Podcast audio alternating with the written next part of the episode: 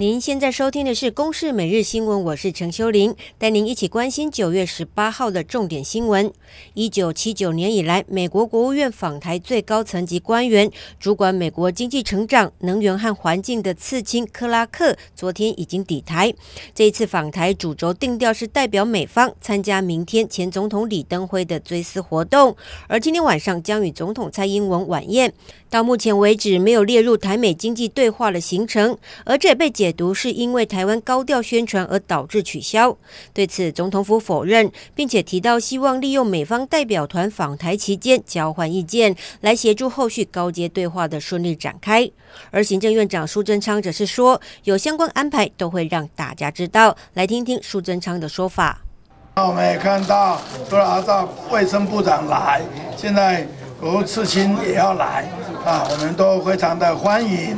而且也都会就相关关切的议题，大家交换意见，相关的安排啊，都会来届时让大家知道。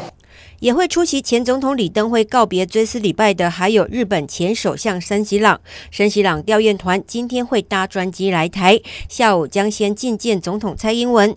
高龄八十三岁的森喜朗日前跌倒手受伤，这一次再次率团专程来台，显示他与李前总统的深厚交情。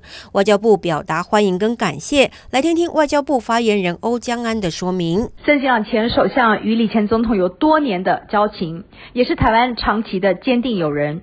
这一次再度率团来到台湾来追悼李前总统，再一次的彰显日本对于我国坚定的支持。也同时印证了台湾跟日本之间的坚实友谊与紧密的连结。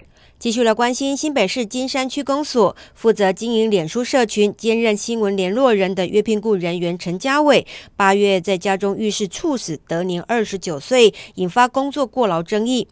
新北市在日前组成了十一人专案审查小组，根据陈家伟生前的工作情形、救护以及就医等资料调查，发现陈家伟在死前一个小时，人都还在讨论工作事宜。而经过三次的会议之后，认定他符合因公死亡要件。新北市府将进行相关的抚慰事宜，而金山区公所则是表示尊重委员会的决定。发生在二十二年前，桃园林姓少女遭杀害焚尸案。由于当时无法掌握到破案线索，直到今年有一名目击者出面指证之后，检方才又重启调查，起诉了四名嫌犯。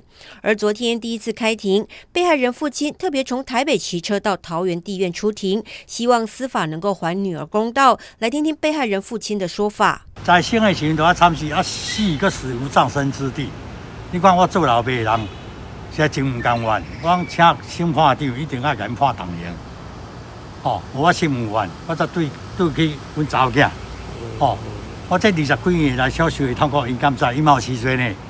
检方指出，林姓少女当年是受雇于四十一岁的潘姓男子，与另外三人经营的槟榔摊。由于担心吸毒习惯被揭发，才将他拘禁、剃光头，并且杀害焚尸。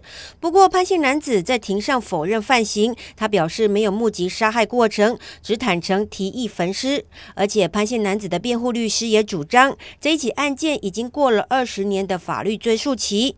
不过，也有检察官认为，应该要扣掉侦办期间的追诉期。期可以再延长。如果再衔接上去年的修法，杀人犯就没有追诉期，检方依旧可以起诉。以上由公视新闻制作，谢谢您的收听。